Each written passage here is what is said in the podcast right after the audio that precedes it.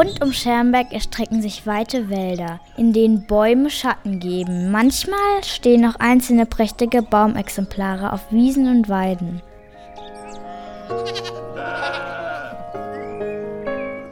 Im Sommer suchen Kühe, Schafe und Pferde unter ihnen Schatten.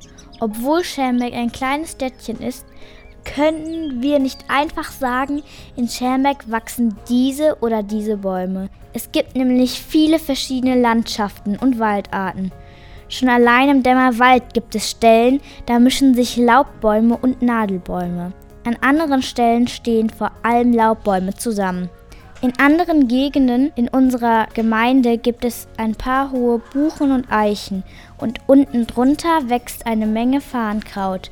Manche solcher Bäume sind schon sehr alt. Wie alt kann man gar nicht sagen, solange sie noch gesund sind und weiter wachsen. Da kann man es nur schätzen. Woran kann man erkennen, wie alt ein Baum ist?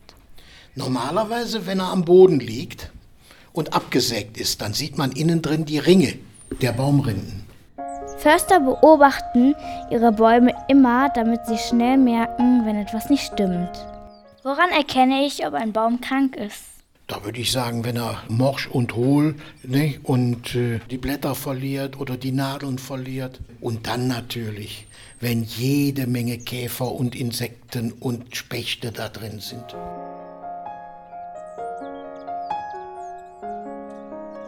Dann gibt es noch einen großen Vorteil, den so viele Bäume bieten.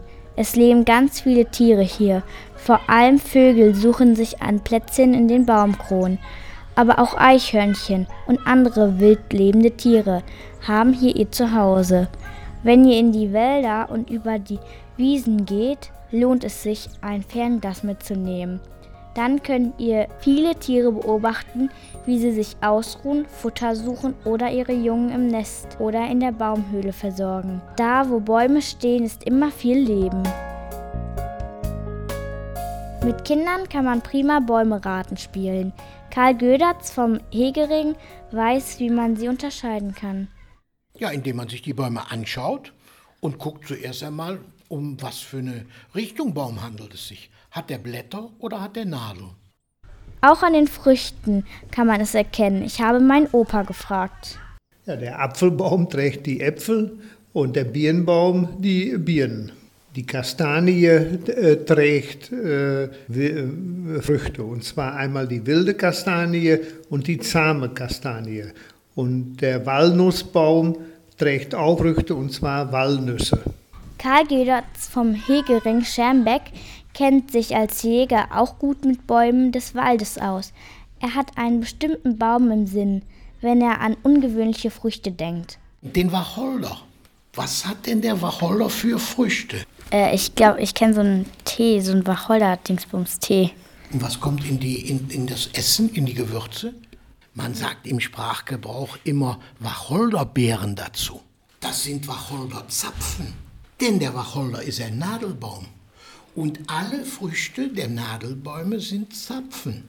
Also wie Tannenzapfen. Ganz genau, wie Tannenzapfen. Und deswegen müsste man eigentlich sagen Wacholderzapfen. Aber das sagt niemand. Ich finde, dass Bäume auch sehr unterschiedliche Rinden haben. Allerdings ist das eher was für Fortgeschrittene unter den Bäumeguckern.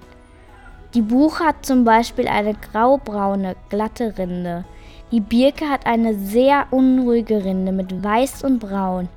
In der Öftermark gibt es viele Kiefern, die eine ganz eigenartige Rinde haben. Es sieht fast so aus wie die raue, schuppige Haut, wie sie vielleicht Dinosaurier mal hatten.